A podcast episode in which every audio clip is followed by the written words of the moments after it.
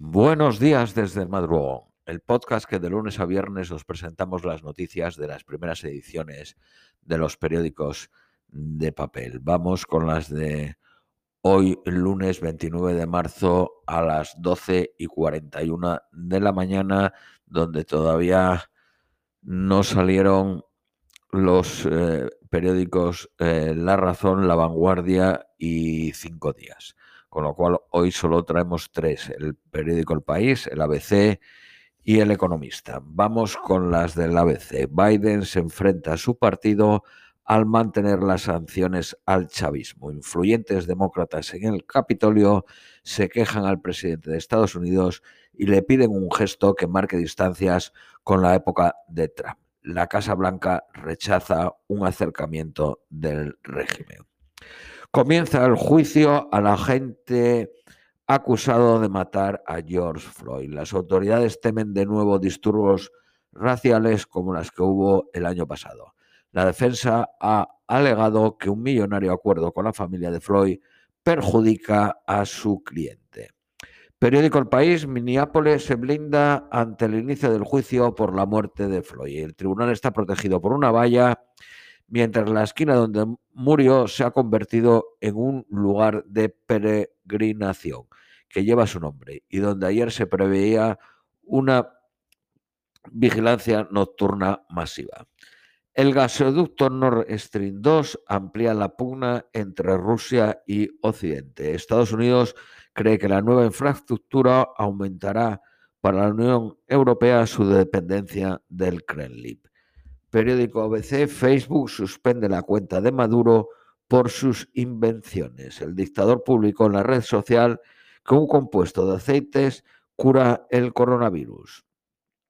La número dos del Ministerio de Exteriores español viaja a Venezuela por sorpresa. Egipto ultima un nuevo intento para desbloquear el canal de Suez. Tanto la hélice como el timón ya son totalmente funcionales.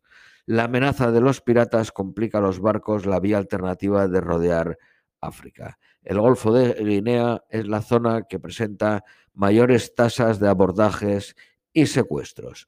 Periódico El Economista, Telefónica impulsa la red británica de drones para distribuir medicamentos.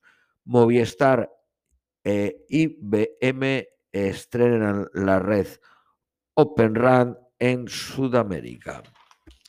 La siderurgia se hunde un 18% en 2020. La crisis destruirá 3.400 agencias de viajes, el 40%. Más Móvil lanza una OPA sobre Euskatel por 2.000 millones de euros.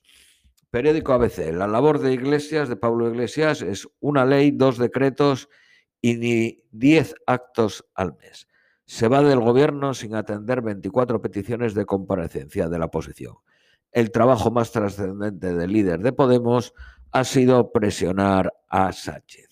El Partido Popular exige a la ministra de Salud que explique los contratos fallidos. Impulsa que el gobierno rinda cuentas por el material, por el material sanitario que no llegó al estallar la pandemia.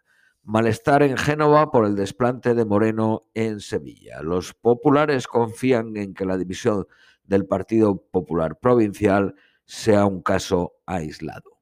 Voz atrapado en Madrid en las redes de Díaz Ayuso.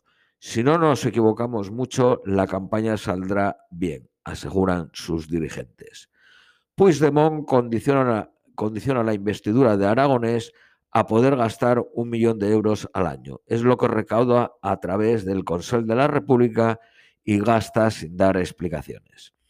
Periódico El País. Las condiciones de Junts amenazan consumir a Cataluña en un bloqueo. El partido de Puigdemont exige a Esquerra Republicana un pacto sólido para investir a Aragonés. Gabilondo competirá con Iglesias por la política de vivienda ofreció construir 15.000 viviendas en régimen de alquiler eh, social. El líder de Podemos ratificado como candidato en las primarias. Esto es todo por hoy y os deseamos un feliz lunes.